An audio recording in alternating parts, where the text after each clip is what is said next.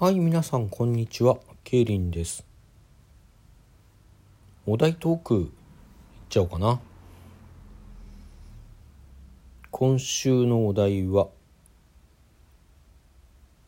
今年の漢字。これ結構難しいですよね。いや、っていうのは、まあ、誰しもが、この世界中の誰しもがこの新型コロナウイルス感染症のことが今年といえばすごい大きなウェイトを占めているであろうと思われるのですがまあね実際にこう感染してしまった自分なり身内なりが感染してしまった重症になってしまったあるいは大変あの残念なことにお亡くなりになってしまったという方はもうそのことが一番今年の大きな出来事だった方が多いだろうと思うんですがうんとまあ、そうでない感染すらしていないという人にとってはね、まあ、例えばこう仕事が休みになったり自宅出勤になったりというのは割とこう大きな出来事ではあったのかもしれないけれどもそれって何ていうかこう今年の彩った今年を象徴する感じバンってこう出すにはねむしろ何て言うかな生活のいろんなところが抑制されたようなそういう出来事であったと思いませんか？外出自粛飲み会自粛あと何、まあ、自宅勤務とかね。で私のことで言えばあの合唱やってますけど合唱もさ練習ができなくなってまあ集まって歌うなんてっていうのもあるけども、まあ、そもそも会場が貸してくれない状態に一時期はなったんでね。でやっとこう会場が開いたけども合唱活動はまだしちゃダメですとか言われてやっとしてもいいよってことになってあのマスクして換気して間を取って普段よりも定員を少なくしてっていうねそういう状況の中で練習始めてはみたけどじゃあ演奏会ができるのかっていうとまあ人まず集まってくる人がね練習に集まってくる人自体少ないし、まあ、まだ怖いからっていう方も多くてさ。で開いたところでやその無理してやったところでこうお客さんがどの程度来るのかっていうすごい未知数なわけですよね。なんかすごい有名な団体とかすごい上手な団体ならそれでもいくらか来たりするのかもしれないけどまあそういうあれじゃないんだよねうちらもね。いやまだ怖いわっていう方もの方が多いんじゃないかと思うんですよね。でももちろんそんな中でもやってらっしゃる団体もたくさんたくさんじゃないけどあの少しずつあるので、うん、できやってできなくはないんですけどね。まあそのためにいろいろ対策をしなきゃとかさあの手の消毒用のあのアルコールポンプを会場に置かなきゃとかあの客席数をちょっと絞ってこう1人置きあるいは2人置きにしなきゃとかさそういうことをいろいろ考えてやるのもねまあなかなか大変だしまあいつか落ち着くんじゃないかというまだ楽観的な見方も強いのでそうじゃない見方してる方もいますけどねもうあのずっとこのままだからこのままの中であのできることをやっていかなきゃいけないんだって言ってる人もいるけどもまあ私はどっちかっていうと楽観的な方でねいつかいつかなんとかなるだろうっていうふうには 私は思っているので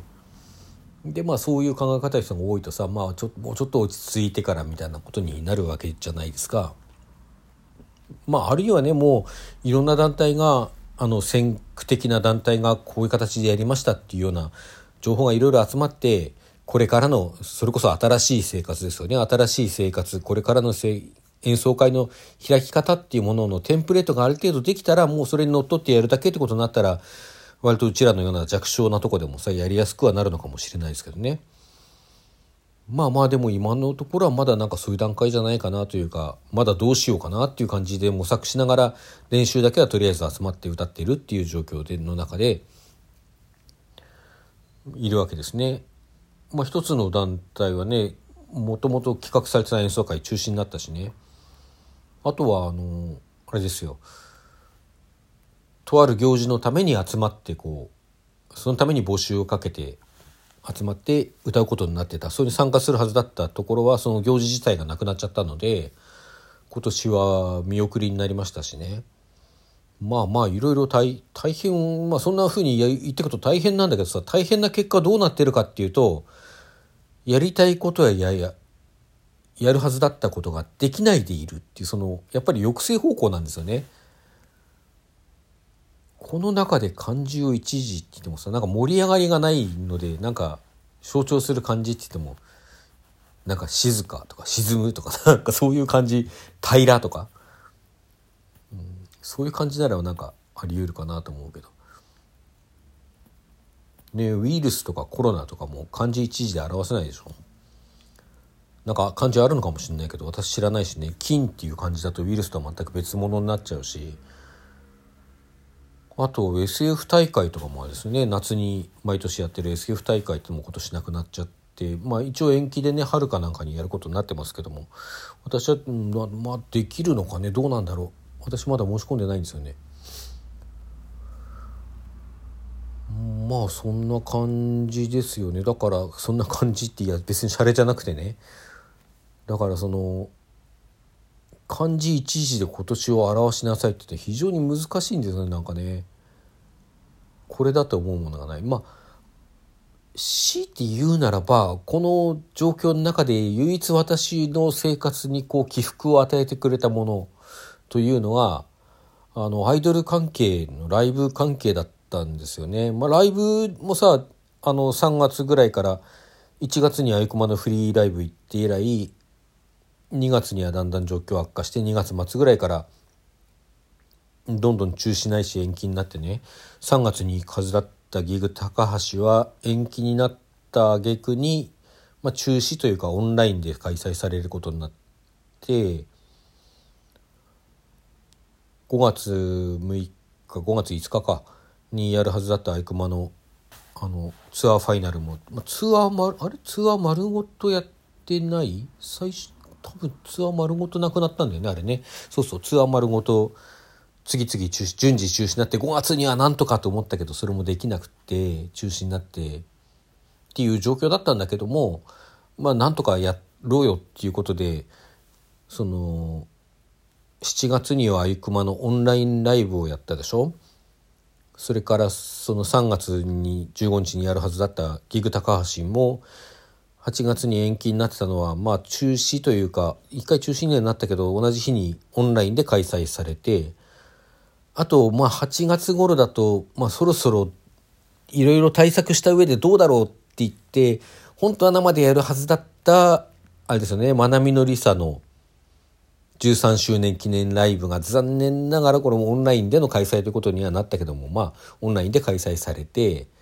その後もね8月9月とそのオンラインでのライブイベントというのがあのアットジャムとか結構あったわけですよね。そういうのを見てきたのであと9月にはその満を持してやっと有観客でのアイクマのライブがあったっていうねそれもあるしねまああさってまたねアイクマのライブ行ってきますけども、まあ、そういうことがあったんでこうライブ関係は配信を含めると結構充実してたし、まあ、その配信であることであんまりそのツーマンとかさスリーマンとかあのー、なんだろうライブイベントあのいっぱい出るうちの一組がアイクマだっていう団体にはまああのそれほどこう気を引かれてなかったんですけどもアイクマだけ見れればいいかなと思ってたんだけども、まあ、配信であることでね逆にこう参加しやすくて見るいろいろ見て、まあ、世の中にはいろんなあの素敵なアイドルがたくさんいるなということを知ることができたっていうのも今年は大きかったしあとテレビきっかけだけどもテレビ番組きっかけだけどメゾンブックガールっていうね新しいこうあのなかなかいいグループも知ることができたしあとあれですねやっぱりねこうねこの自粛とかの暇な中でいろいろあのサブスクとかで聞いたことで知ることができたミュージシャンっていうのもいてそれはそのうちやるねさんはそうなんですよね。サブスクきっかけで知ることができてあのねねのねさんという形でその時にはすでに活動を始めていて、まあ、今度来週ね初め初ライブがあるということで行ってくるっていうそのねねのねさんつながりであのレオ・ワンダーっていうグループも知ることができたでしょ？でレオ・ワンダーのライブに行ってえー、っと今最近だとニュアンスさんですね。ニュアンスが割と今気に入ってるっていうような状況でまあアイドル関係充実しましたよね今年ね。ただアイドル漢字一字でっていうと偶像 偶像は二字うんこれまた難しいね。音楽音踊り。女違うな。こうアイドルアイドルを漢字一字で。何でしょう。まあでもね始まりの地点はあゆくまだから熊かな。やっぱり。熊の一時でどうでしょうね。今年を象徴する感じ熊。いやもうあゆくまね私の中のこう何ていうか最高位のあのアイドルなので今年が熊の1年って言っちゃうとまあこれから毎年熊毎年熊熊熊っていうことになっちゃうわけなんですけどまあ他にでも思いつかないな。実際はね、あゆくまつながりじゃないところでメゾンブック、まあメゾンブックガールはね、一応あゆくまが紹介されるっていうからテレビ番組見たらそこにで紹介されてたグループとして存在を知ったっていうのはね、だからあゆくまきっかけと言えなくはないんだけども、レオ・ワンダーからニュアンスへっていう流れはあゆくまきっかけじゃないんだよね、これ実はね。まあその辺がなかなか難しいところではありますね。中心、中心ではないんでね。まあだけど熊ということでいいんじゃないですかね。もういい決めた今年は熊熊の一年だった。熊。熊、熊、熊。はい。以上でございます。なんか北海道はね、ヒグマが街中に出たりして結構大変なことになってたりしてるんで、あれなんですけどね。まあそういうことでご勘弁ください。はい。それでは今日はこれで。皆さんさようなら。